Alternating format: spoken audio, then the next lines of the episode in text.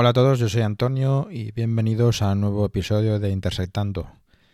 Como siempre te mando un saludo desde la ciudad de Las Palmeras y hoy uno rapidito para leeros una publicación que me ha gustado bastante del doctor eh, jubilado, del médico jubilado Rafael Gazo, que se titula así, La apocalíptica epidemia en Cantabria a veces, para entender algunas cifras, se entienden mejor con imágenes.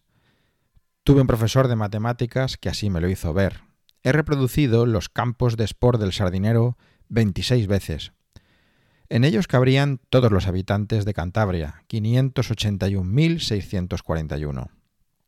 La terrorífica epidemia que ha cerrado multitud de comercios, bares, restaurantes y hoteles, aterrorizado a centenares de miles de personas, arruinado a miles y miles, desesperado a otros, ha casi cerrado el aeropuerto de la ciudad, martirizado a miles de niños, ha dejado morir en la más absoluta soledad a docenas de ancianos, ha destruido familias, ha enfrentado amigos, ha amordazado a cientos de miles de españoles esa indescriptible epidemia, ha quitado la vida a 1,3 cántabros cada día casi todos sobrepasando la edad de esperanza de vida.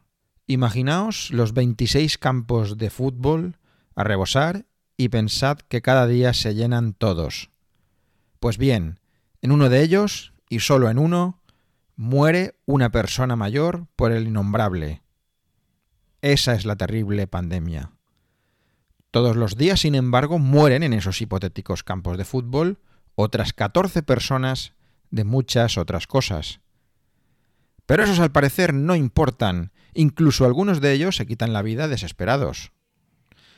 Pues bien, la política para evitar esas 1,3 muertes de cada día es inyectar unos compuestos que no han pasado todas las pruebas, ni mucho menos, a todos los espectadores de esos 26 campos, sabiendo que producen reacciones graves en muchos casos e incluso la muerte, sabiendo que no tienen idea de las consecuencias de esas inyecciones a medio y largo plazo.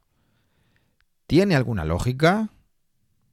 ¿Tiene alguna base científica? Yo no la veo. ¿Vosotros?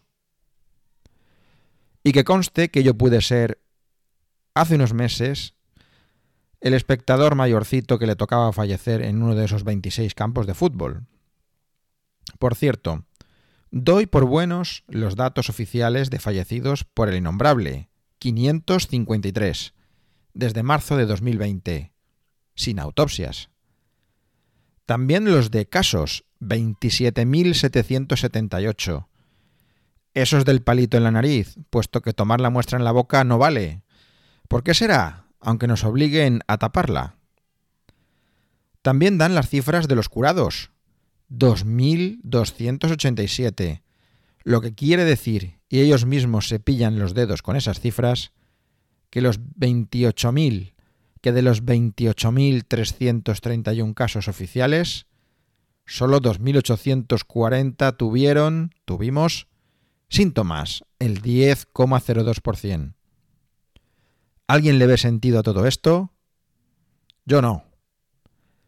Para terminar, la cifra global en porcentaje de fallecidos oficiales por el innombrable en Cantabria en los últimos 13 meses de apocalíptica epidemia. Es del 0,095%.